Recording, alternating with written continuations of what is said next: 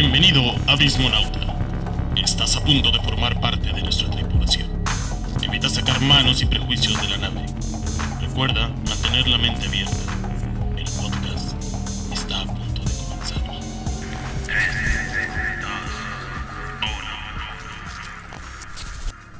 Bienvenidos Abismonautas. El día de hoy vamos a hablar acerca de uno de los mayores dramas económicos de la televisión, Betty la Fea. Este, Miguel, ¿qué nos tienes que decir? Ah, que es muy dramático. Es cierto, Beto, por favor, explícanos cuál es el verdadero tema del hoy. Hoy vamos a hablar sobre los stand-ups y los stand-uperos. Beto hizo una gran investigación porque él no escuchaba nada de eso ni le gustaba. Entonces, durante los últimos dos días se dedicó a ver dos videos de stand-up comedy. ¿Sí o no, Beto? Exactamente. Me No, perfectamente Si ves, no ves todos. No, no es cierto. Ya tenemos al- eso sería ya la reencarnación del tío Robert. Hoy este- pues vamos la chistera, güey, así que vamos a ver qué tal sale. Vamos, vamos con el, el experto en stand-up comedy, Miguelito. Dinos qué es el stand-up comedy. güey. ¿Y yo por qué? ¿No Se eres? Ah, perdón. Entonces vamos con un verdadero experto. Espera, no, Andrés, por favor, dinos. Vale. No, que lo diga Miguel, es la personificación de un estandopero dentro de nosotros. Creo que no. El stand-up es un tipo de comedia escrita por el escrita por el autor, güey. Es como un monólogo. En algunos Ajá. países la- del habla hispana, güey. ¿Podríamos Ah. decir que el pionero del stand-up comedy en México es Adal Ramones?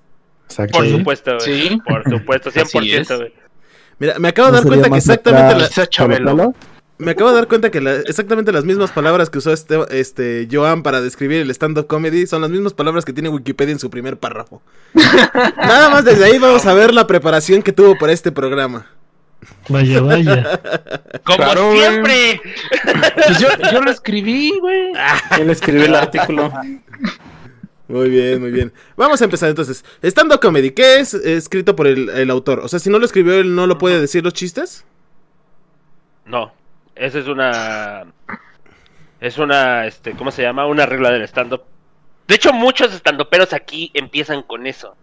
O sea, su- todas sus rutinas empiezan con eso, explicando todo esto. Pero puede tener que alguien que se lo escriba, ¿no? Sí, de hecho. No. Sí. Bueno, sí, también, pero este, o sea, también tiene que ser como que idea de él, güey.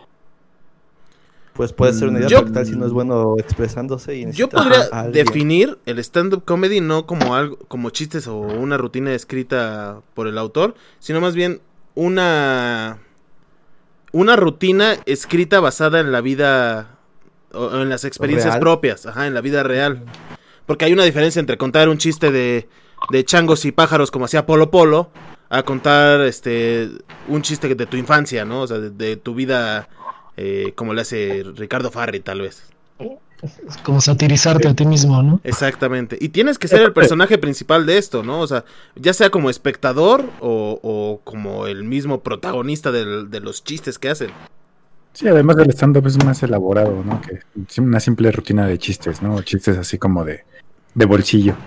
Que aquí voy a detenerte Sí. un poquito porque Polo Polo tenía su rutina bien elaborada también, ¿eh? Bueno, pero Pues el, chi- A ver tú, Esteban. el chiste de Polo Polo del viaje a España es toda una rutina de, de stand-up comedy para un simple chiste de- que dura como media hora, güey. Ah, bueno, pero- Entonces creo que era algo bien estúpido, pero era media hora de, de la preparación de ese chiste. Sí, Pero al fin y al cabo, pero al fin y no, al cabo era un chiste que ya existía, güey. Solamente que él empezó a meter cosas de su cosecha. que eso, o sea, por- ahorita hay una discusión dentro de los que podríamos llamar y que tuvimos un, un, un conflicto en cómo llamarlos, de los cuentachistes y los, este, y los estandoperos, porque al final de cuentas son comediantes, pero hay como, como una percepción de que el stand-up es mejor que, el, que los cuentachistes. Y yo creo que, que, que no, ¿no? Que como son como áreas eh, símiles, pero, pero todos tienen su arte. O sea, contar un chiste no es fácil. Sí, claro. Yo creo que Roger nos debería hablar un poco güey, sobre eso. güey. Platícanos, Roger, por favor. Este, ¿Sobre qué, perdón? ¡Ay, de veras! No hemos dicho ni nos presentamos ni nada. Este, pero bueno, ya es muy tarde para presentarnos, pero les quiero recordar que el hijo pródigo ha regresado en este final de temporada y nos ha bendecido con su luz, que es Roger. Que no ha estado en ninguno de los programas. Teníamos que cerrar con broche de oro, güey. Exactamente, con Roger aquí. Pero bueno, Por supuesto. Me, me avisaron que era el final de temporada y tuve que hacer presencia. de hecho tú no estuviste el programa pasado, como ya habíamos dicho, güey. Pero nosotros rezamos que para el final de temporada estuvieras con nosotros. Lo Las plegarias se cumplieron. Roger regresará en Infinity War. Entonces dinos, Roger, ¿eh, ¿te gusta el stand-up comedy? Este, sí, hay algunos estandoperos que sigo, pero no es así como que, que sea súper fan y que, y que- ajá, exacto. Este, y, y- y sí coincido en que, que el stand-up es como plantarse en un escenario, dar un, un monólogo y, y, es este, pues prácticamente es sátira de, de vivencias o de experiencias del, del mismo estandopero, ¿no? Este, creo que Digo, creo que también se vale el hecho de que escriban para alguien más, pero eso le quita ya como que el... Ya no es tan parte de, de- del estando pero, ¿no? Ya no No, puede A veces no explotarlo personal, tanto, ¿no? siento yo. Ajá, exacto. Y, y aquí, por ejemplo, eh, tú, Osvaldo, que eres de una generación más pequeña, güey, que nosotros, güey. ¿A ti sí te gusta el stand-up comedy, güey? O, o es algo más de nuestra generación? Sí, sí me gusta. No, no creo que sea un tema de generación. Yo creo que más bien es un tema de, de cómo los estandoperos se adaptan a, a las generaciones, por así decirlo. O sea, para que en tu presentación, pues obviamente les entiendas tú y les entienda yo. Entonces, tal vez a lo mejor como espectador, a lo mejor no tiene mucho que ver la generación de aquí para allá, pero de allá para acá, pues yo creo que sí tiene mucho que ver. No sé si eso responde a tu pregunta, pero creo que sí. Sí, es que yo siento que, que el stand-up comedy es como una cosa de... De jóvenes treintones a cuarentones, que se sienten como un poquito más identificados con todos estos... Estas experiencias, ¿no? Porque realmente la mayoría de los estandoperos que hay ahorita, pues rondan en, en las edades de, nuestros, de nuestra generación, Son- ¿no? Son treintones y cuarentones. Ajá, exacto. Y, y sí está enfocado como a nuestra generación, ¿no? Porque, digamos, comediantes más viejos eran como para toda la familia, ¿no? O sea, los veía desde tus papás, tú, hasta tus menores, ¿no? Y ahorita el stand-up está como que enfocado a, a cierta edad, por ejemplo, adultos mm, mayores he visto como que no les no les entienden Sí, o no. como que no les gusta el tipo de, de comedia y simplemente lo omiten. Ajá, no, Pero y- aparte, aparte también vienen, vienen empujando este comediantes más chavos, o sea, de 20, 21 años. Y es donde se empiezan a identificar los chavos de 25, 20 y tantos. Pero, pero, apenas va, ¿no? Como que apenas están Ajá, sí, cosechando sí, eso. claro. bueno, perdón, sembrando esa semillita en esas generaciones. Sí, claro, porque pues aquí, o sea, seamos honestos, el stand-up no era como que muy común, güey, ¿no? O sea, No. digo, lo que teníamos así más Eh. común era Adal Ramones, güey. Ajá, exactamente. Digo, al fin y al cabo el stand-up ha venido este, ganando una popularidad, güey, unos 6, 7 años atrás, Mazo. Sí, yo creo. más o menos, o sea, digo, no es un no es un tipo de comedia tan viejo. Y le costó trabajo entrar. O sea, le, Sí, cos- claro. le costó mucho trabajo entrar porque la gente no lo entendía. Porque se subían eh, los estandoperos y la gente los veía y decía, pues, ¿dónde están los chistes, no? Yo quiero escuchar chistes de Pepito. Quiero que hagan el sonido del bocho como Teo González. Y de repente O que se pongan a cantar, ¿no? Ajá. Y de repente se sube bueno un que- cabrón a contarte sus problemas. Y tú dices, pues no me interesa, ¿no? Pero- Porque al final de cuentas el stand-up comedy es eh, como un poquito más difícil o más complejo para entrarle. Porque tienes que hacer una concesión con el, con el estandopero que está en el escenario, ¿no? De tratar de ponerte en sus, en sus zapatos. Porque digo, me... Yo creo que también a veces Ajá. es, es también como la cuestión esta, ¿no? Del, del uso de, del sarcasmo, la ironía, el humor negro. Como que no a todas las personas les, les llega de la misma manera, ¿no? Sí. No, y, y hay que ser sinceros, muchos de los estandoperos, a excepción, a excepción de Carlos Vallarta, este, sus rutinas son muy white a veces, güey. Sí, sí. Ay, no, la de. Franco Escamilla no, güey. Bueno, Últimamente no ta- Es que Franco, Franco es como que a la mitad, ¿no? O sea, y- Ajá, exacto. digo, Franco, pues, es- Franco, Franco ya no se puede considerar en eso porque ya la verdad sí está como muy monstruo, pero pues yo pienso que las rutinas así, he visto, güey, o que son güeyes muy de barrio, güey, que quieren explotar ese, ese pedo, güey, y están así en el otro lado, güey, los white chickens, las chicas, casi todas las chicas hacen como que su humor es muy feminista, güey. Los gays también hacen co- cosas como que... De gays, vas a decir. Ajá, no, no, pues es que está mal hecho, güey. Pero pues su humor es basado así, güey. Perdón, nada más quiero hacer un paréntesis, chido. Miguel. Eh, todas las opiniones vertidas en este podcast son responsabilidad de cada uno de los sí, que la dicen. No, y yo soy, yo soy fan de... responsabilidad de responsabilidad. Soy súper fan de, de estando peros gays, güey. o sea. Es que yo, yo creo que es lo que supongo o a lo que se refiere un poco Miguel es que de alguna manera consciente o inconscientemente refuerzan ciertos estereotipos, ¿no? Sí, Con sí, sus sí. rutinas. Sí, eso menos. Aquí el problema yo creo que no es eso, güey. Sino que... Porque para esto hay estandoperos para todos, ¿no? Hay gente que les encanta Sofía de Niño de Rivera. Y a mí me parece que lo que ella nos platica no pertenece a mi realidad. Entonces muchos de sus chistes, que para ella son chistes, para mí a veces tienden a ser tragedias, ¿no? Por decir cualquier cosa, güey. O yo, por ejemplo, podría identificarme un poquito más con Carlos Vallarta. Porque es como, como más este. Como más aventado, ¿no? A lo, que, a lo que te dice y me siento identificado. Por ejemplo, yo me acuerdo de su chiste, bueno, de su rutina de. De hacer del baño en un baño de discapacitados. Y a mí sí me ha pasado. Al- alguna vez, así que vas al baño porque tienes una necesidad muy urgente, muy urgente de entrar al baño. Y pues la verdad es que soy alto y los baños chiquitos pues, se me salen los pies, ¿no? Y me han dado miedo que me jalen los pantalones o cosas de esas de que ves en la tele. Y te metes al de discapacitados a hacer del baño y si, y si, estás pensando qué tal si llega alguien con muletas, alguien con silla de ruedas.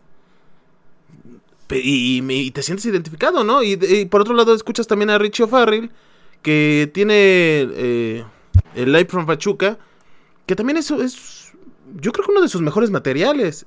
Y te identificas en muchos puntos, ¿no? Sí, sí, sí. Sin embargo, este, escuchas a Coco Celis y, y sí me da risa, pero nada de las cosas que platica me identifico, ¿no? Y creo que es parte de su personaje. Sí, no, no. Sí, y Coco Celis, Coco Celis es un genio, ¿eh?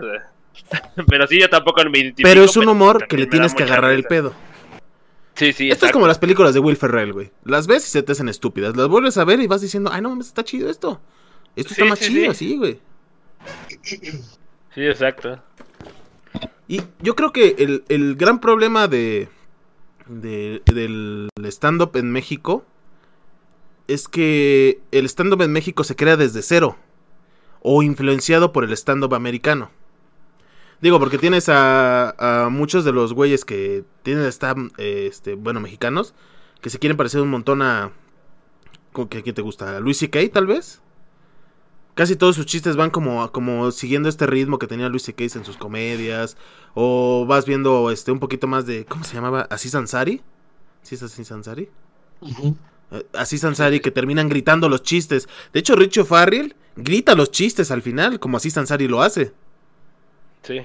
Entonces, como que vas viendo que están tratando de tropicalizar un poquito el, el stand-up a, a- a lo mexicano sin este sin tener una base mexicana antes. Yo creo que por eso les ha costado un poquito de trabajo. Eh, eh, yo siento que sí, y tienes mucha razón en eso. Digo, porque pues aquí al fin y al cabo pues es como que una una vertiente que no que no estaba como que mu- no estaban muy familiarizados con ellos. Digo, al fin y al cabo nosotros estamos acostumbrados a cuenta chistes y, y cosas así, ¿no? Ajá, exactamente, güey. Pues ahí tienes el éxito del- de la televisión, güey, de, de cable. Guerra de chistes. Sí, guerra de chistes. Y claro, o sea, tú tienes un, duraron como 10, 20 años, güey. Y a lo largo de esos 10, 20 años, güey, yo escuchaba los 10 mismos chistes, güey. Sí, sí, sí. Ahí tienes a todavía a los cuentachistes de la vieja, de la nueva escuela, güey, como el, el este, el chuponcito, güey, viviendo de las mismas anécdotas, güey. Nada más le cambia una otra cosita, Ajá. güey. Sí. Digo, pero pues Chuponcito te hace reír por todas las pendejadas que hace, ¿no? Que Sí, sí, y cosas así. No, por su voz y Digo, cuando pero- cambia la voz a sí. señor y todo, güey. Ajá, o sea, sí, o sea. Pero cuenta el mismo chiste siempre, güey. Sí, El de, ay, te voy a dar por el chiquito. Y, ay, gracias, papá. y cosas así. Eso de las que haces en tu rutina, ¿verdad? Ya se lo fusiló, eh. Sí, güey, ya, ya lo escribí, güey. Eh, Yo, yo la verdad, Siempre- la verdad creo que este stand-up a la mexicana, este, sí tiene, sí tiene futuro porque ya estamos viendo grandes estando, Sí. bueno, estando peros que se han hecho grandes. Lo que decían de Franco Escamilla que dices que no entra, claro que entra estando eh, Franco Escamilla. Pero no, decía Miguel, pero yo creo, Bueno, es que, o sea, yo no decía que entrara así como que en stand-up, o sea, sí es stand-up, güey, pero no entrara Es así estando con pero, este- güey. A ver, explícame por qué no es estando pero. A ver, Joan, Joan, ¿me permites de terminar mi idea? Por favor. eh, O sea, ah, yo nunca tranquilo dije Beto, que- Yo, no, yo nunca dije que, iba, que, que no entraba en stand pero sino que Tú estaba lo a un dijiste al nivel- principio, güey. Dije que estaba a un nivel mayor de todos los estandoperos que hacían sus mismas, este, Yo no lo bueno, diría- que hacían este, yo no lo diría espérame, así. que hacían rutinas, rutinas, güey, ya sea white o muy de barrio, o muy así. O sea, era lo que decía, o sea, ¿Sabes qué pasó Franco con él? Está en otro nivel, la neta. ¿Sabes qué pasó con él, güey? Que tienes al Franco Escamilla pre, marca Franco Escamilla, y post marca Franco Escamilla, güey. Tienes a- a- a- hablando a Franco Escamilla de, de su día a día, de que le pasaban cosas como a nosotros, güey. Y de repente, pum, se convierte Sí, en Franco sí. Escamilla. Y saca Pero por la anécdota, güey. Por la anécdota es Franco Escamilla intentando generar contenido que ya no puede generar porque está encerrado en su casa, ganando dinero sin pedos, güey. Y entonces, por la anécdota, como él decía, se pone a hacer pendejada y media, güey. Tal vez ya no te identifiques tanto con el Franco Escamilla en su vida diaria, güey, pero como lo viene trabajando el personaje desde antes, que no sé si Sí, Franco Escamilla es un personaje o no, pero lo, pero eh, ya, ya cambia, güey, o sea, va evolucionando el, el, el nombre Franco, bueno, los stand-ups de Franco Escamilla. Sí, sí, sí. Y digo, y aún así sigue siendo un pinche materialazo, güey. Pues apenas trabajó para TikTok, ¿no? Y subió un... Sí, ajá. Sí, o sea, a- a- ese güey ha trabajado para todos. Y si, y si bien alguien le, le pisa los tacos sería Richo Farrell, pero... Pero Franco Escamilla No, es el pero pues grande este de güey, o sea, pero este güey ya llenó un Carnegie Hall, güey. Sí, sí, sí. De eso no hay duda, güey. Aparte creo que el otro güey ha estado en otros países, en Rusia y Alemania y no sé qué tanto. Creo que ningún otro mexicano ha llegado a hacer eso. No sé si Richo pues, de Farrell hecho- lo haya hecho. No, de hecho, en. ¿Cómo se llama? En el, en el material de. ¿Cómo dijiste que se llamaba el último que. que ¿El de Franco Por que la anécdota. Netflix? Ah, por la El de por la anécdota, güey, platica que fue a Japón, güey. O sea, Ah, sí, sí, es cierto, sí, es cierto. imagínate, güey, o sea. No, o sea, hay, hay muchas cosas. Pero, ¿sabes qué? Siento que es el gran problema del stand-up, güey. Como que los temas, güey, siempre tienden a ser recurrentes. O sea, Sí. hay, hay, hay, este... ¿Cómo se llama este... El mejor comediante del mundo, güey? Alex Fernández. Alex Fernández, güey. Que él se autonombra el mejor comediante del mundo. Este, yo creo que es de- de los poquitos que se están como que saliendo un poquito. A pesar de que hablan de los mismos temas eh, acerca de que tuvieron un, pedo amoroso y todo eso. Yo siento que es de los poquitos que se están saliendo un poquito de la línea. Porque los otros Sí. como que siguen el, el que conoció una morra, el que lo catalogaba, que iba en el camión o que tuvo un pedo con un güey de en un bar y así. Digo, Richie Farrell creo que en eso basa todas sus esas, ¿no? En puras fiestas. Sí, sí, sí, sí. De hecho, Alex, Alex es uno de mis estandoperos favoritos, güey, junto con este Franevia, güey. También tiene mucho que ver con, con qué tan, ahora sí que gracioso o inteligente sea el, el estando pero, ¿no? O sea, como dices, todos pueden hablar del- de la misma o del mismo tema, pero pues la neta hay cuates que los escuchas y no se la crees, ¿no? O sea, igual te ríes, Sí, pero dices, sí. sí, güey, sí lo estás inventando, ¿no? No es como algo que realmente sí. hayas vivido. Sí. No me acuerdo si hay uno que se llama Dupeirón. Sí, ¿no? Un pelón. No. No, ese, ¿cómo se llama? Ah, pero ese, pero ese vato es, es coach, ¿no, güey? Es de esos de los de. Ah, tú puedes y eres el mejor. No, no, no. Odín de Dupeirón, güey, ¿no? No me acuerdo cómo se llama. Creo que no es ese. Creo que, se- que tiene otro nombre. Pero como también es pelón, güey, entonces no me acuerdo, güey. Pero este. Hay, hay un güey que te intenta vender el pedo este de, de que es sufrido en el amor y no sé qué tanto. Y la neta es un sugar daddy, güey. Ese güey no está sufrido en el amor. Ese Sí. güey le dan amor de, de 20 a 25 años, güey. Y el güey tiene 50. Así no te Porque así se le nota, güey. Entonces hay varios como estandoperos que, que, que, como dice este Mark, te están vendiendo como humo, ¿no? Y, y nadie puede negar, por ejemplo, a los que se sienten auténticos. Carlos Vallarta es uno de ellos. Carlos Vallarta se siente auténtico en, en, en el escenario, ¿no?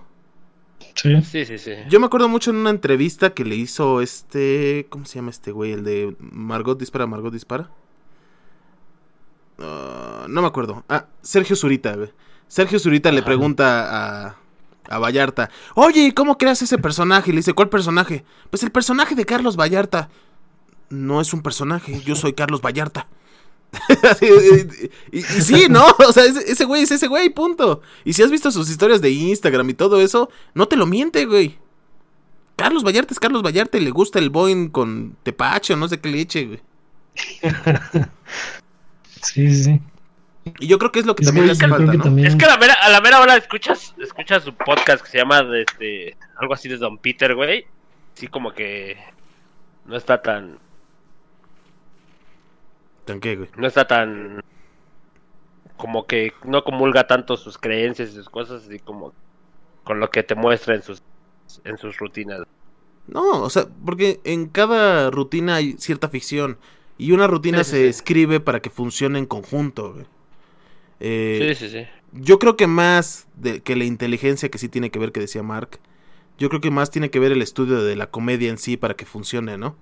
Porque Sí. Para todo hay teoría, hasta para contar un chiste, güey. Eh, Y se nota que, por ejemplo, güeyes como Richo Farri, como Vallarta, como el Alex Fernández, el Fran Hevia, como que han estudiado parte, ¿no? Tal vez de manera empírica, entendiéndolo, viendo a otros güeyes, pero se han puesto a estudiar. Y hay güeyes en los que de plano no. Por ejemplo, yo vi alguna vez un este, stand-up de Chumel Torres. Y es que es pesadito de ver. Sí. O sea, como que le hace falta esos este carisma. que- esos güeyes que te encuentras en la fiesta y te quieren hacer reír a fuerza, ¿no? Y terminas Ajá. cagado. Sí, como los payasos. Ah, ándale. No, y, y hasta en los payasos hay güeyes que son cómicos, ¿no? Pero... Sí. Pero es rarísimo Sí, encontrar pero igual- Sí, sí, sí. Pero igual los odias. Y Nada. no sé, por ejemplo, siendo un poco nostálgicos, güey. Adal Ramones sabía contarte las historias, güey. O sea, tenía bien estudiado su, su monólogo, güey. Que creo que Sí, lo terminaban sí. de escribir una hora antes, güey. Pero él ya sabía Sí, sí, de qué sí. iba a hablar y todo eso. Y ya traía el callo, ya traía todo estudiado. De, de haber visto muchos late nights en, eh, de Estados Unidos y tratar de traerse la, la fórmula para acá, güey. Sí, súper claro. Mira, hay, hay una, hay una anécdota que, güey, que cuenta este Alex Fernández, güey, y Fran Evia, güey, sobre Adal Ramones, güey. Ellos eran sus, en, es que en Comedy Central hay un, Están parados. había un programa que se, están parados, güey, ves que salía presentando, güey. Ajá. Ellos le escribían, güey, todo lo que, lo que él decía, güey.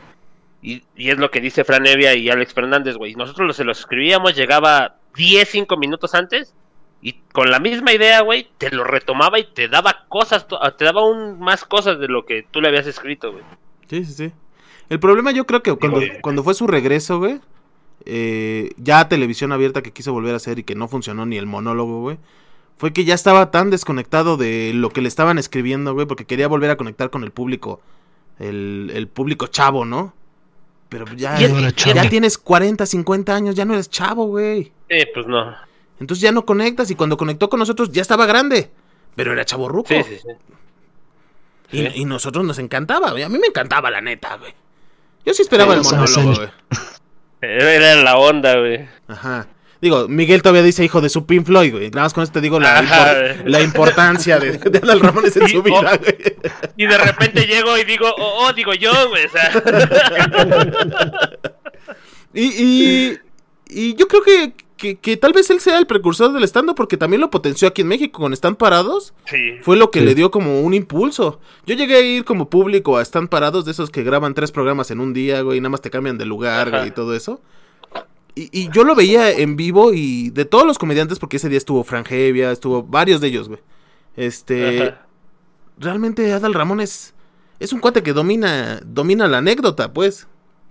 Porque terminaba de grabar y Adal Ramones seguía comentándote cosas, seguía haciéndote reír y, y se bur- burlaba de alguien de allá abajo, pero sin insultarlo, cosas de esas, ¿no? Y yo creo que de ahí varios de los comediantes de ahora como que le fueron aprendiendo eso, nada más viéndolo trabajar. Digo, no pues. estamos hablando de que él sea el gran, este... El, el gran, este, estandopero de México, ¿no? Pero pues no, No, se puede negar su importancia, ¿no? Como que sí abonó ahí el terreno, ¿no? Para, para Sí. todo esto. Sí. Regaló grandes momentos como el golpe que le dieron por burlarse de un Por cierto, escritor. güey. Por cierto, eso era completamente actuado. Que ya lo dijeron después, güey. Güey, pero nos regaló el momento cuando se quemó en el reto Burundis, güey. ¿Saben, saben quién era, ¿Saben quién era actuado? Que era, no. Las, ma- la- las madrizas que le ponían a Jordi Rosado en la carrera. Ey, y era, y era cabrotísimo las carreras de botargas, güey. Que ya salió Jordi Rosado a decir, güey, que era esas, esas fueron ideas de él, eh, güey. Es que, es que es bien importante, güey, entender una cosa. O sea, sí está quien escribe el chiste, güey. Pero no es lo mismo que lo cuente Jordi Rosado a que lo cuente Adal Ramones, güey. Sí, no, claro que no. Necesitas carisma, güey. para- O sea, yo creo que el Ver, 50% es el carisma, güey. Sí, sí, sí. Y pudo haber tenido las ideas que quieras y todo eso. Pero esto es como los Doors, güey. Ray Manzarek era el, el genio, güey. Pero Jim Morrison era el espíritu, güey. Sí, pues sí. Y acá lo mismo, ¿Estamos güey. hablando de los Doors, güey? Ya, güey. No, no, no. Es que es el mejor, el mejor ejemplo, güey. ¿De qué quieres que hablemos. Beto? ¿De Capaz de la Sierra, güey? Claro, güey. Joan, dinos, ¿qué piensas? Este es tu terreno. Está bien, ¿no? Capaz. Y esa ha sido la participación de Joan en el podcast. Ahora bien, ¿en qué creen que radica la fuerza del stand-up comedy? Ay, Perfecto. En empatizar con el que está escuchando, güey. Son experiencias que, que son a veces tan reales y tan cercanas al público, güey, que es lo que hace que enganchen, güey. Entonces digan, ah, no, no, es cierto, sí me pasó, cosas así, Sí. ¿no? Sí, yo estoy muy yo de creo que yo creo que también tiene mucho que ver con esta tendencia del mexicano a reírse de todo hasta lo hasta de lo más eh, triste y hacer de eso un, un chiste, no una comedia. Fíjate que, que yo creo que eso es bien importante porque al finalmente el stand-up yo creo que tiene dos fuerzas importantes, güey. Lo que dice Beto que es la empatía porque te están platicando el día a día, como estos slice of life, sí. estos cachitos de vida que ellos te van compartiendo de ellos, sean verdaderos o sean falsos o lo que quieras. Pero también viene con, con el mensaje, ¿no? Porque mucho del stand-up comedy trae un mensaje como fuerte, si el stand-upero es bueno. Porque si el stand-upero Sí. es mediocre, solo se va a subir a contar pues, anécdotas cagadas. Pero si el stand-upero eh, tiene buena forma, güey, te empieza a hablar acerca de racismo, de clasismo, de política, y no te das cuenta. O sea, te está metiendo temas importantes o una agenda importante y no te das cuenta. George Carlin, eh, uno de los güeyes más misántropos yo creo que han existido, este... Hacía como su, su- Te ibas riendo de todo lo que te iba diciendo, güey. Pero en el punto te metía este, la agenda de los providas, güey. O sea, no, no a favor, sino atacando a provida, güey. Atacando a los gobiernos, atacando políticas. Y tú te cagabas de la risa, güey. Pero terminaba el stand-up y te quedabas como, como con el pensamiento que te había implantado, ¿no? Digo, eh, en mayor o menor medida, güey. Yo creo que esa es una de las grandes fuerzas del stand-up. ¿Tú qué piensas, Miguelito? Sí. Pues sí. Estoy de acuerdo con los Es que Estoy de acuerdo con los tres, o sea, sí es Eh, como- comentario contundente. Sí, güey. es que estoy de acuerdo con los tres, o sea, sí siento que sí es como que un conjunto de todo, de los tres puntos que dijeron, siento que es un conjunto, güey. ¿Tú qué piensas, Andrés? Tú que eres el experto de stand-up. Ah, chinga. Eso no me lo esperaba. Aquí el experto es Miguel. Todo le escribimos a él, pero pues él tiene la gracia, ¿no? Como no sabe escribir, por eso. El problema es que tampoco sabe leer, según Beto, güey. Se lo, se lo dibujamos. Bonitos de palitos y jajajas para que sepa que terminó el chiste, güey. Ahora bien, dentro de estos, este, ¿cómo se llaman? Estandoperos eh, de ley que tenemos que ver. Eh, ¿Ustedes creen que México sí compite bien en el stand-up comedy alrededor del mundo?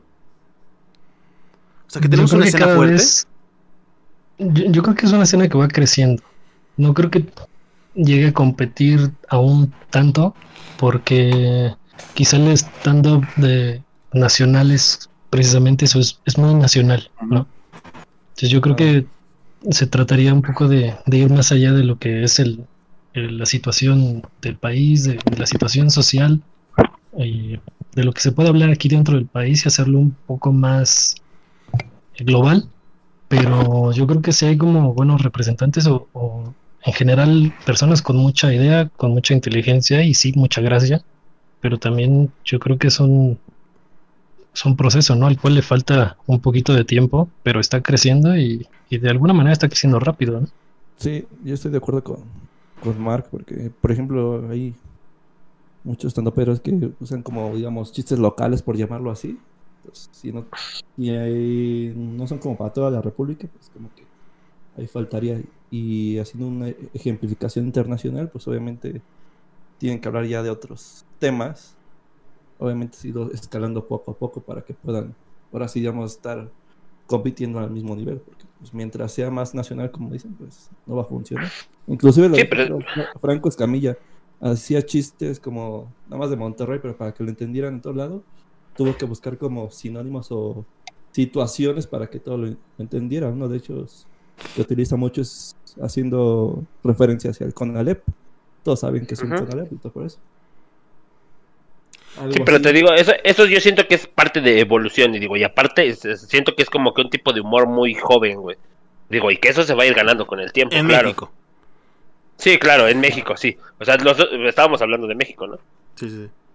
O sea, Sí, del nacional, digo, es un, es un tipo de humor muy joven y que siento que va a ir cambiando con el tiempo. Y que sí tú lo vas a ir ganando. unos años todavía atrás para ser internacionales. No, Pero como dices, Sí, sí, sí, hay claro. talento todavía. ¿No creen que el hecho de que el stand-up comedy mexicano eh, trate de internacionalizarse haga que pierda la identidad que nos ha gustado? Digo, porque hay personajes, sí. hay personajes que no se pueden tropicalizar o internacionalizar. Yo no me imagino a Carlos Sí. Vallarta siendo entendido en el mundo. O sea, no, no por grosero, güey, pero Carlos Vallarta es, e- es un personaje creado en la situación mexicana y la situación mexicana Sí. es única en el mundo. Sí, es que aparte, Sí. una vez que explicas el chiste, pierde, el, pierde la gracia, ¿no? Ajá, exactamente. Y, y la forma de que lo cuenta eh, con estos, esta, esta jerga chilanga eh, es la que le da Sí. como este carisma al personaje. No sé cómo lo perciban en otros estados. Yo creo que por el hecho de ser chilango lo convierte en un doble personaje, ¿no? Entonces, eh, ¿no creen que se pierda esta identidad del stand-up mexicano? O sea, el stand-up mexicano igual y podría crecer solamente a nivel nacional.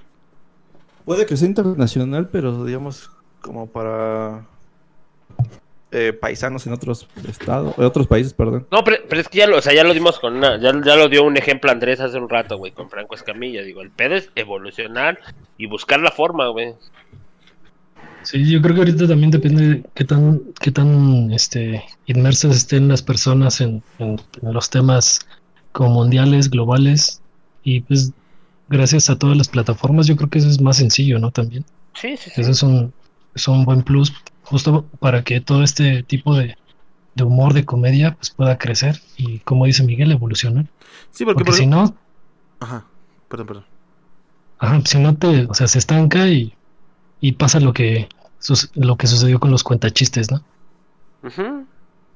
Yo, yo creo que lo más que se podría explotar es el stand-up mexicano sin perder la autenticidad, sería el público latinoamericano, ¿no? Porque Sí, sí. son entornos sociales, políticos, económicos muy similares. Ya pensar en, en algo más allá del público latinoamericano, creo que lo veo difícil y, y perdería su esencia, ¿no? El stand-up mexicano. Sí, porque inclusive, por ejemplo, los españoles podrían disfrutar del stand-up mexicano, porque se les hace cagadísimo la forma en que hablan, güey. Pero Sí. tal vez un francés, un árabe o algo así, lo note como raro, ¿no? Como, como que ¿dónde pasa eso? Sí. O sea, por ejemplo, Sí, el, el- el- el hecho de que un mexicano se cruce la calle eh, sin ver a los dos lados y que lo atropellen, en otro lado es una historia de terror, ¿no? Un güey que hizo una cosa bien así. O sea, tú lo ves en, en- en Londres, en Italia o algo así, y se queda así, no mames, este güey pinche loco, ¿no? Pero aquí en México es el día a día, ¿no? Te cruzas tú, una señora y un perro. Entonces, eh, Sí, pues sí. y, y Es que, es que yo creo que. Bueno, a ver, continúa. No, no, no, di- di- dilo, dilo. Es que yo creo que también a lo mejor depende mucho de las tendencias, ¿no?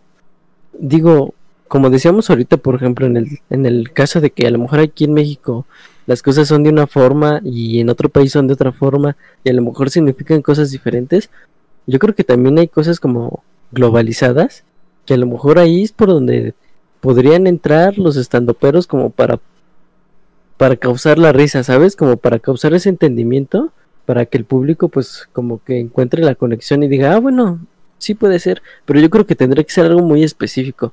Yo creo que a lo mejor una gira, yo creo que debería de tener, en este caso, pues como diferente mm, presentación, ¿no? O sea, obviamente debe estar ajustado a, a donde lo estás presentando. Sí, fíjate que lo que dice Osvaldo es importante porque nosotros vemos a comediantes americanos y lo entendemos. Entendem ellos no pierden su identidad ni su ni su este nacionalidad ni nada. Y sin embargo a nosotros nos parece tan familiar lo que a veces cuentan, aunque utilicen los la jerga de, de su propio país, ¿no? Por ejemplo, tienes a Sí. ¿qué te gusta? Dave Chappelle contando su historia acerca de cómo una una persona los acusó de racismo. Lo acusó de racismo porque tenía una pareja internacional. Cuando él tiene una pareja también internacional. Bueno, perdón, interracial. Este. Y te, y te da risa, güey. Porque entiendes el punto, ¿no? Entiendes qué es lo que pasó. Entiendes el malentendido. Entiendes todo. Y sin, y sin embargo, aquí en México no es tan común eh, lo interracial, pues. O sea, no es algo que se dé a cada rato, ¿no? Y, y sin embargo, Sí. entiendes como su contexto y lo disfrutas. Y, y lo mexicano está como tan arraigado a ese. A ese. ¿Cómo se dirá? A este contexto que no entiende nadie. ¿Será porque somos mexicanos? Porque dijimos que México es un, un ecosistema en, un- en uno solo. O tal vez porque, como estamos tan familiarizados con la cultura americana, por todo lo que nos llega de su. de películas, de, de series, de todo eso. ¿Cómo, ¿Por qué creen que pase realmente? Yo creo que sí, ¿no? Es como esa proximidad que tenemos con el vecino. Sí, claro. O sea, al final, yo creo que de lo que más conoce uno fuera de aquí es pues el mercado en- eh, sobre el mercado del entretenimiento, pues es el, el norteamericano. Sí, de hecho, lo- de los grandes que han salido, por ejemplo, está el, el Doug Stanhope, el Jim Carrey inclusive estuvo haciendo, Eddie Murphy Sí. estuvo haciendo, eh. Chris Rock. Chris Rock. O sea, muchos, muchos, muchos tienen mucha gente haciendo stand-up comedy. Y cuando los ves, este. De hecho, muchos crecen de ahí, ¿no? De ahí los jalan para hacer películas. Sí. Sí, Kevin Hart salió directamente del stand-up. No, no piso, sí. no fue actor primero, ni mucho menos. Y, Sí, sí, sí. y por ejemplo, hay personas como. No sé si conozcan a Ricardo Quevedo, no sé si. No me acuerdo si es chileno o venezolano. Y yo lo veo, y a pesar de que me identifico con. con como sus anécdotas, me pierdo en la jerga que utilizan, güey. Este. ¿Será, será como un asunto de los latinoamericanos? El, la burbuja. O, o realmente Pues ya. puede ser, ¿no? El, el que no, no reconozcas fácilmente ciertas, este, ¿cómo se llama? Modismos. Ajá. Que al final de cuentas son intraducibles. Sí, sí, sí. Ayer, por ejemplo, hicimos un, un análisis hermenéutico, porque son las sagradas escrituras, de la canción de Bichota. Porque Joan nos decía que, que había muchas palabras que no entendía, ¿no? Que no entendía la canción a qué iba. Y la verdad es que hay un párrafo que no entendemos. ¿Cómo- cómo- Sí, ¿Te sí. acuerdas cuál era, Joan? ¿El párrafo que no entendíamos? Como que el coro, ¿no? La parte del coro Sí, después sí. de, de Ronca, después de eso era como que Después de Yepota, la ¿cómo se llama? La güey. Ándale, la Yepota. Este, Pe- pero- Dame un minuto. Ahorita, mientras Joan lo busca. Bueno, Este, este tipo de, de como barreras del lenguaje que son intraducibles hasta en subtítulos. Este. Que aparte pierde el chiste, ¿no? O sea, Sí. no es lo mismo decir este. O sea, un chiste donde dices. Chale, qué chido. Y luego terminas con el chale, qué, qué mal o algo así. Es la misma palabra. Con dis- distinta entonación. Y si la traduces, pues, ¿qué sería? Eh, ¿Bien? ¿Mal? Y pierde el chiste, Ajá, ¿no? Pierdo el chiste, exacto. eh, a ver, ya, este, para ser más claros, güey, es donde dice Yepeta, güey, la tengo fuletea con toda mi shorty. Ajá. Pero cántala, Joan, para más o menos saber cómo, Sí, porque cómo va la canción. perdimos en la canción, no la Joan. conocen. ¿Qué canción? Pues es que A ver, a ver, denme A, flow, a ver. Joan, dijimos cántala, no bailala, ya se subió a la mesa. Ya se subió. Ya sacó, A ver, ya sacó denme decente. ritmo, por favor, güey. Ahora, te hablan. A ver, empieza. Yo también tengo una jipeta.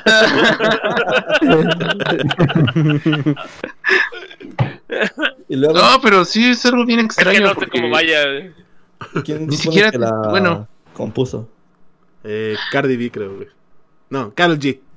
Karol G, ¿no? Sí, sí, sí. Ajá. Eso me Es recuerda la Power aquella Ranger canción- amarilla, güey. Eso me recuerda a aquella canción de 31 minutos que decía, ¿por qué hablo como idiota? Oye, de Andrés no vas a hablar, ¿eh?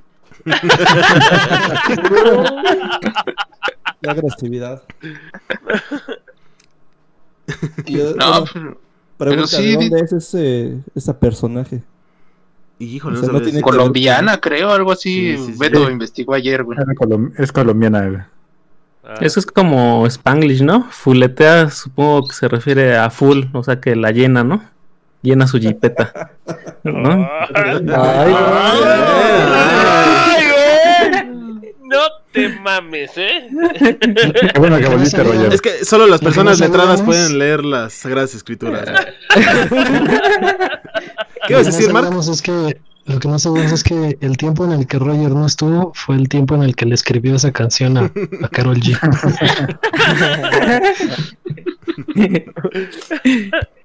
Ahora, si el lenguaje es, eh, ¿cómo se podría decir? Un limitante para que el stand-up llegue a muchos lados, ¿qué podríamos nosotros pensar que debería hacerse para que el stand-up funcione?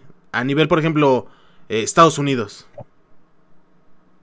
Pero, pues a nivel de Estados. Unidos lo, lo tropicalizas, ¿no? A cómo hablan, no sé, las personas, los latinos que estén viviendo allá o los mexicanos que estén viviendo allá. Muy, ajá, muy Sí. Spanglish, muy chicano tal vez. Ajá. Entonces, yo creo que para que funcione el stand-up en cualquier otro Ay, sitio, Digo, güey, ten- necesitas este... es- Aprender, a- Ajá, aprender cosas muy colo- coloquiales del lugar a donde vas para utilizarlo. Y tal vez Tenemos de, de ejemplo a este. ¿Cómo se llama este gordito, güey? Un gordito, güey. Alan Saldaña. Alan No, no, no, un gordito. No, no, no, un gordito este, también latino. Gabriel. Iglesias. Ese mero. Ahí es un claro ejemplo, o sea. Pero aún así no Está están limitados tropical. al público latino nada más. O bueno, Sí, eso sí. digo, eh, Eh, la gente no va a escuchar a Sis Ansari, eh, mucha gente del público americano no va a escuchar a Sis Ansari por su etnia.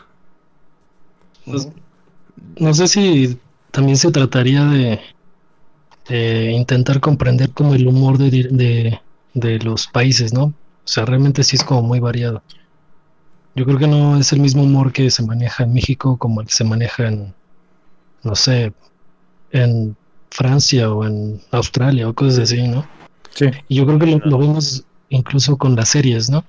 Cuando hay como, como bromas o, o temas como muy propios del país, pues a veces aunque tú lo entiendas o no te da como la gracia que le daría a alguien que vive esa situación. Es como el doblaje. Ajá. Sí, pues muchos de los chistes se tienen que adaptar a- al país, ¿no? Van a decir que solo hablo de Adam Sandler, güey. Pero, ¿han visto Funny People? No, No, necesitamos decirlo, John, cuando lo Sí, estamos ya, ¿cómo crees que bueno, vamos a decir? bueno, ¿han visto esa película? De casualidad. No. Ah, bueno, ahí en esa película Adam Sandler es un estando pero, güey, le escribe este Seth Rogen, ¿sí lo conocen? Ah, sí, sí, lo he visto, sí. visto. Este, le escriben algunos de sus chistes, o se podría decir que sus Su rutina. Rutinas. rutinas, güey. Bueno, y lo que he notado en esa película, güey, es que, por ejemplo, si la escuchas en español, pues como que no tiene mucho sentido porque hablan acerca de que el trasero y que yo me quiero sentar en su trasero y algo así, güey. En cambio, si lo escuchas en inglés, güey, como que tienen un poquito más de sentido, güey, porque como que ellos Porque utilizan mucho ese... Como que tienen, usan mucho ese tipo de bromas, güey. O sea, de que utilizan trasero, güey, utilizan mierda, utilizan cosas, güey, que pues, para cuando lo doblan, güey, porque alguien mencionó acerca de los doblajes, güey, este, como que no le dan ese chiste y no, no te da esa gracia que te debería de dar. Es como Miguel cuando vio la película de Zack Snyder, la última, la de la Liga de la Justicia. Y que yo la vi en inglés, Miguel la vio en español. Y Miguel dice: Me dio mucha risa cuando va aterrizando Superman con Luisa Lane. Y, y le dice: Qué bien hueles. Y él le contesta: Antes no. Nunca en la película le dijo eso. En la película le Bueno, pero decía: es que, Hablas. pero es que yo la vi, Antes no. yo la vi doblada, güey. Y así la disfrutó, dice. Dije, la vi, no la sentí, perros, ¿eh? Por eso Por no le la vi. atención a la película. Por eso no estás entendiendo otras cosas, Miguel. Te distraes, güey. Y le andas viendo a Henry Cavill. Ah, pues es que Henry Cavill así. Es, me que Henry Cavill tiene mucho que ver, güey. chinga, no mames. Es más, hasta cierras los ojos, Miguelito, con tal de No, disfrutar. no lo cierro, güey, no lo cierro, güey. Con Henry Cavill no, güey. ¿Cómo no? No es el nivel que la vi doblada, pero no la traía así. Yo, yo le diría, bien chiquito, ayúdame a armar mi PC gamer. Por cierto, hablando de, de, de ñoños, güey.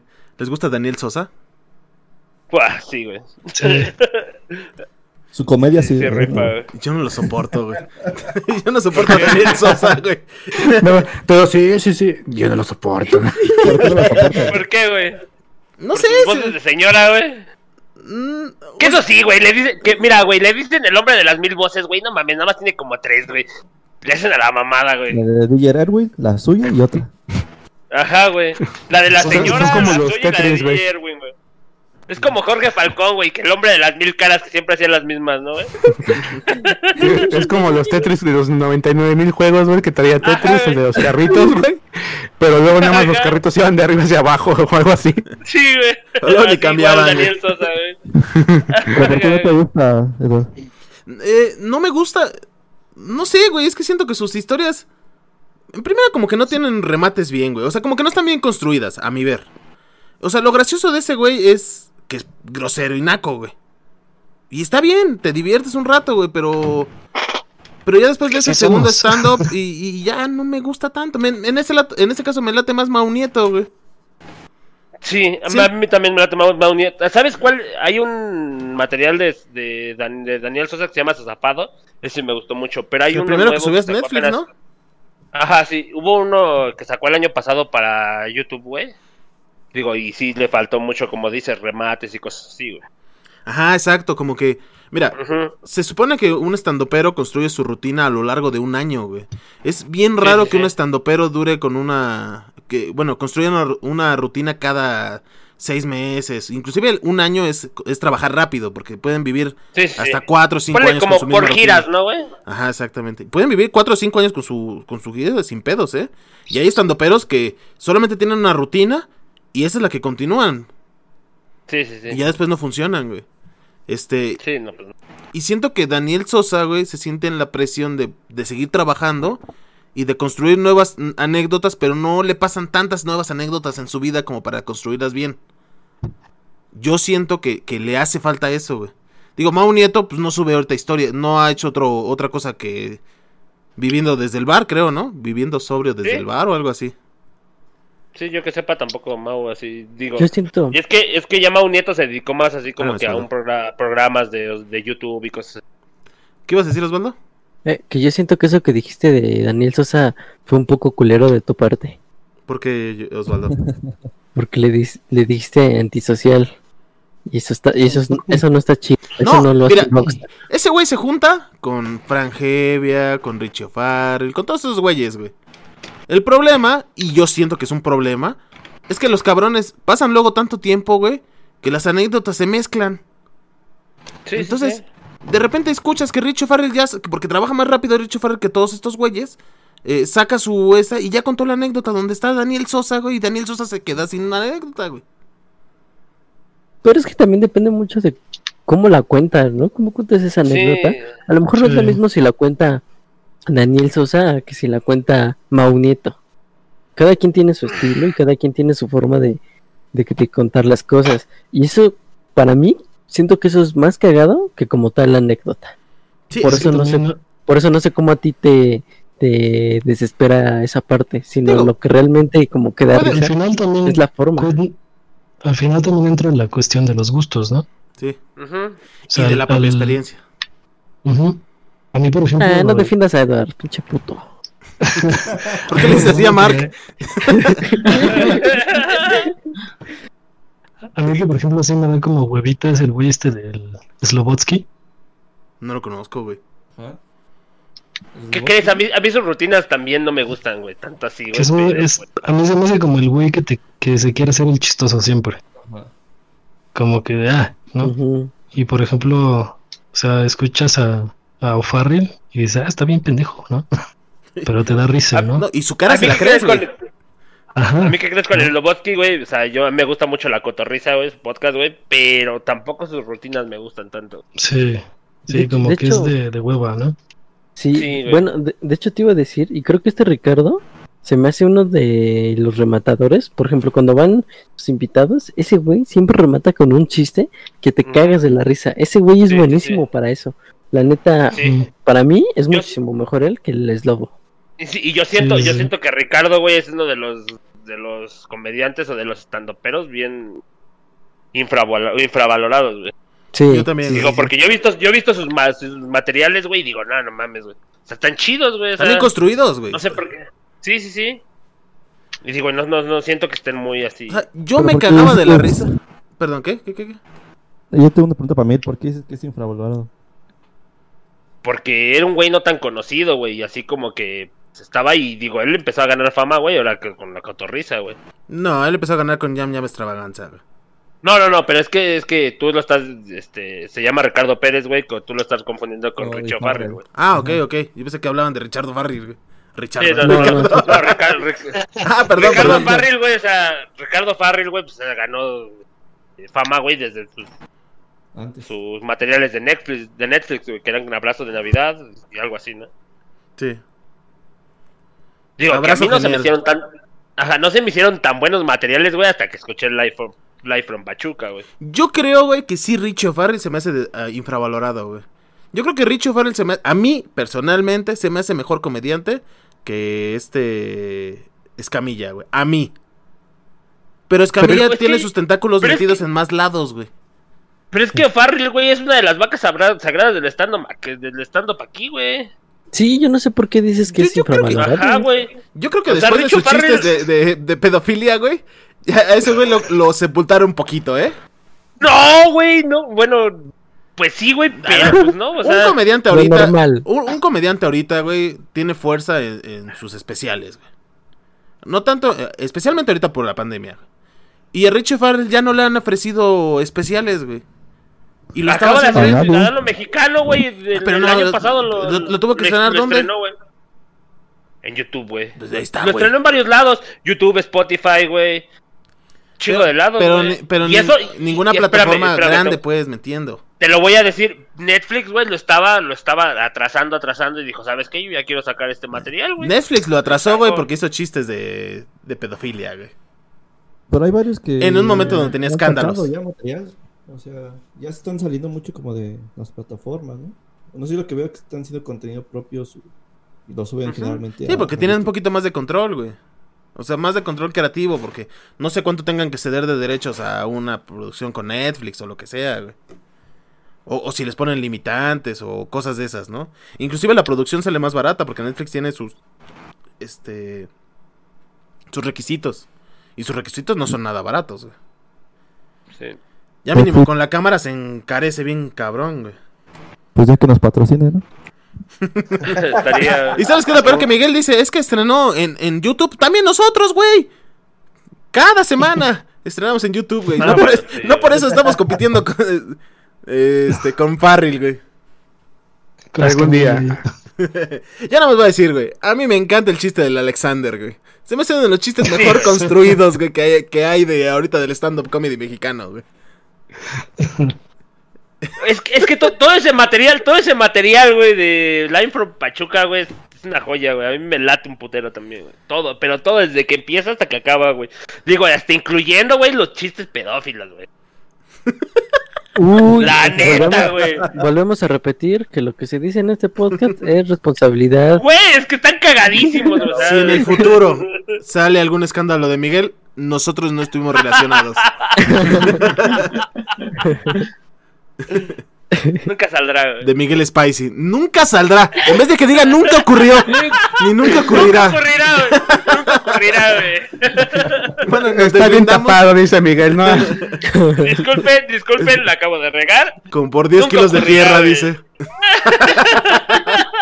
ya está muy oscuro, ya está muy oscuro esto, güey, ya vamos a detenernos. Sí, güey. nunca ocurrirá. Vamos a, hacer- vamos a despedirnos eh, haciendo unas recomendaciones. eh, cada uno le recomendamos un comediante. Este, yo recomiendo a Richie Farrell para que no me lo roben. Eh, este, de comediantes que nosotros nos gusten del stand-up mexicano. Y si quieren un comediante de chistes, Teo González y todo eso, también díganlo. ¿Qué les parece? Y nos despedimos, por favor. Pero digan quiénes son porque no nos saludamos. Vamos a empezar con, con Andy. Eh, pues yo les puedo recomendar, ya saben, al clásico Franco Escamilla. Que por ahí vean contenido para que vean más este estando peros. bueno, parte del contenido que él hizo, que se llama este, Gata de Vatos. Fufa, sufa, sufa, sufa. Rosteo. Entonces, este, ahí conocí varios estandoperos, digamos, que antes nunca. Entonces apenas los voy a seguir. Y pues es uno de ellos mis favoritos. Y pues espero hayan disfrutado esta temporada. Este, sigan escuchando, sigan nuestras redes sociales. Denle like, comenten. Bye. Sale bye. Betortita, tú como el experto número 4 de, del stand-up comedy, ¿qué nos quieres todo. decir? Tú que has estado Mm. alejado del stand-up hasta hace dos programas del stand-up. No, no les podría recomendar a alguien en específico en este momento. Soy muy nuevo en este tema. Ni a Miguel, güey. No, Miguel aún no despega, güey. Entonces necesita, necesita tener unos, unas vistas más en su canal de YouTube y, y TikTok, güey. Pero, pues, no, yo, yo soy creo que sí. ¿Qué? ¿Eres kawaii, kawaii? güey. No soy ¿Kawaii? TikTok. Sí, kawaii, no TikTok, kawaii, güey. Ah, de la, plata- de la aplicación Kawaii, no que seas Kawaii como Ajá, mismos sí, sí, tiempos, sí. güey. Ajá. Sería muy extraño. Así les decía, este, pues no les puedo recomendar, pero yo creo que si les gusta ese tipo de videos, de rutinas cómicas, pues adelante, ¿no? O sea, consúmanlos y finalmente, pues qué, no, ¿No, puedo no pudiste haber cosa. so- hecho sonar más aburrido las rutinas cómicas? Pues, para, no, para no sonar redundante diciendo stand-up, o sea, imagínate cuántas veces ya, ya se dijo en el programa, ¿eh? Puedes decir stand-up. Entonces, pues, si les gustan, adelante. O sea, realmente creo que voy a explorar más sobre este tema y tal vez conozca a, a otros entes del stand-up. Entes. y pues ya, ¿no? O sea, realmente no tengo más que decir. Espero hayan disfrutado de la tercera temporada. Estamos. Segunda, güey, segunda. Todavía no saben que ya tengo la tercera. Ah, canijo. Perdón. Es parte de la rutina de hoy. güey. Así empieza su rutina. Estaba bromeando. güey. En el tiempo. Sí, soy viajero en el tiempo, entonces creo que me adelanté. Perdón, no tenía que revelar que ya estamos preparando la temporada siguiente. Espero hayan disfrutado de la segunda temporada. Y pues espero nos sigan apoyando. Se suscriban a nuestras redes y denle likes a nuestros a nuestro contenido. Y saludos desde el 2090, dice Beto. Ajá. Saludos desde el 2090. Joan, ¿tú qué nos tienes que decir? Este, hola, ¿cómo están? Así que No nos presentamos, ¿no dijiste, güey? Eso era al Este, principio ya. No importa, güey. No hay momento para presentaciones, güey. Entonces, ¿por qué lo haces? güey?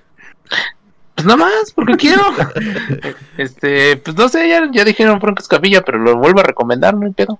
Este, recomiendo también a. Michael, Michael, Pe- ¿qué? Michael Phelps, nomás es. Sí, güey, Michael Phelps. No. Michael Peña. Michael Peña. Es el que sale en Natban, güey. Oye. Este, también uno que otro, este, stand-up que ha hecho ese, ese señor, güey. Y pues, Adam Sandler, güey. Yo no sé por qué le tienen tanto odio, güey. No le tenemos odio, güey. Me maman sus películas. güey. Cuentos que no, Ah, no, son cuentos Miguel. ufas, ¿eh? Cuentos que no son cuentos ufas. Bueno, bueno. Y antes que nada, espero que hayan disfrutado la segunda, segunda, segunda, segunda temporada. ¿no? El robot ya se trabó. Muchas Y disfruten más la tercera, güey. Espérate, todavía no Ah, acabo, perdón, güey. perdón, Y continúa. disfruten más la tercera, güey. Porque esta sí viene chida, güey. Pinche alburero, güey, Ay, pinche güey. alburero, güey. Vas tú, Miguel. Pues yo tengo varias recomendaciones, güey. Digo, Solo una una, Ah, es, que, es que tengo varios, sea, hay muchos, güey. Yo también pude haber dicho otras, pero dijimos una. Miguel acaba de sacar, por los que no lo vieron, güey, un papelito arrogado en una servilleta, güey. Sí, Bueno, les voy a dar dos, güey. Les voy a dar dos, güey. Una, güey, es el último campeón de gatada de vatos, güey. Alex Fernández, güey. Y el único que le sacó un... e- Le pudo sacar un empate, güey. En la... En, en esta temporada, güey. Que es, que es Ricardo... Ay, ¿cómo se llama? Ricardo Pérez. Pérez. Eh, Fue el único que le pudo hacer algo a... a Alex Fernández, güey. Y le sacó un empate, güey. sí, sí. Bueno, Miguel, ya está. Esos son los únicos dos que les recomiendo. Sí, güey. Bueno. Ah, y que espero que les haya gustado la segunda temporada y síganos apoyando y digo, esperen la tercera. Bye amigos. Osvaldo. Chiqui Baby. Bueno, Dinos, despídenos. yo iba a recomendar a Ricardo Pérez, pero como me lo, mega- me lo ganó Miguelito, entonces voy a recomendar a Manunísima. Ah, ¿verdad? Se la creyeron. Mejor Nicho Peñavera. No, yo Ah, creo que, rifa más, rifa más Ray Contreras, no, yo creo que voy a recomendar a, a casi, cre- creo que no la mencionamos, a Sofía. Niño de Rivera. Ajá. Eh, realmente siento que tiene talento, pero tal vez necesita más, más punch. Pero yo lo voy a recomendar. que Vean sus especiales que están en Netflix, son buenos. Y este, y pues muchas gracias por ver, digo, por escuchar la tercera, digo, la segunda temporada de este podcast. Tenían que ser primos, güey. Segunda.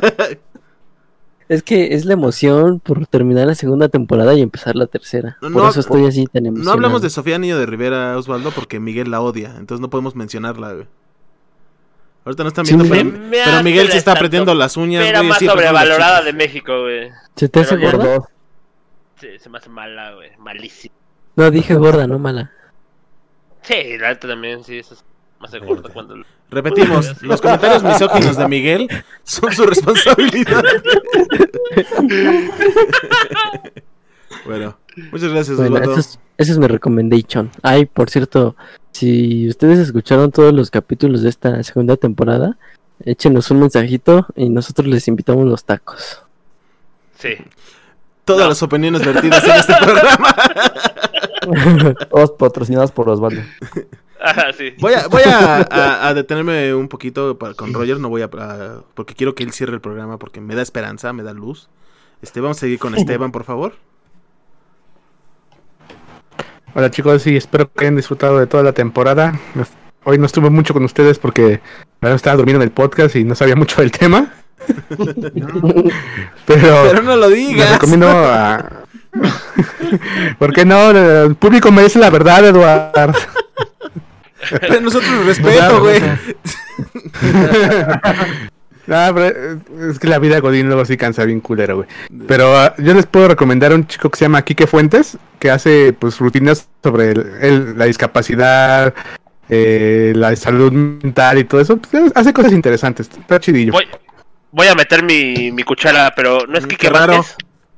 Ah, perdón, Quique Vázquez, perdón. Vázquez. Digo que ya, Perdón, ya me estoy quedando, perdón, pero... que les digo que ya me estoy quedando. Sí, ese, ese- se me hace Sí, que es- tiene buen material y todavía no está tan tan reconocido como otros. Bueno, creo yo. Muy bien, y Esteban. pues es lo que lo recomiendo porque así como como Beto todavía no soy muy instruido y, y educado en el mundo del stand up. Muy bien, Esteban. ¿Algo más que quieras decir? ¿Despedirte o algo así?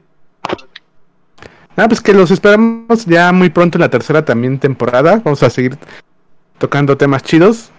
Eh, eh, que sean temas porque no queremos más escándalos como los de Miguel, referiendo a tocar cosas, güey. A ver, Y es- que hayan disfrutado de toda esta temporada, creo que eh, los temas que se trataron estuvieron mucho mejor que los de la primera. Ya también nos vamos soltando más y que lo sigan disfrutando. Muchas gracias, Esteban. Vamos a continuar con Mark, por favor.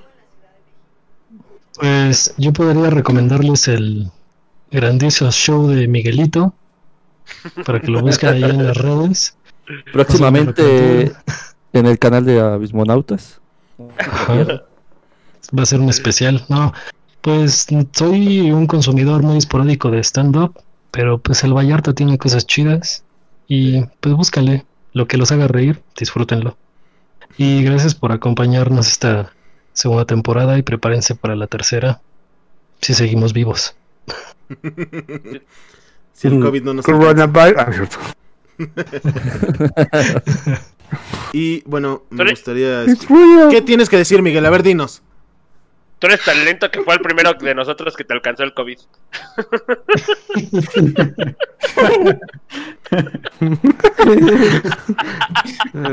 La neta, güey. Uno y más chistes de esos en el show de Miguelito. Próximamente. No se olviden de ese. Tampoco olviden, ¿eh? tampoco olviden el OnlyFans de Beto, ¿eh? Ah, sí, ahorita, ahorita lo, decimos al final, güey. Nada más quiero escuchar, por favor, una poquita voz de esperanza. Este, ese hijo pródigo que regresó, Roger. Este, gracias por escucharnos en esta segunda temporada. Escucharnos, nada más Ah. estuvo este episodio.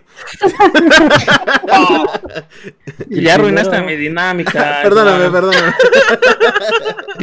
Le iba a agregar un tepache a los Esperamos. tacos que va a invitar Osvaldo. A todos Ah, los bueno. que dijeran en qué episodios y en qué minutos tuve mi participación. No, se cancela, no. güey.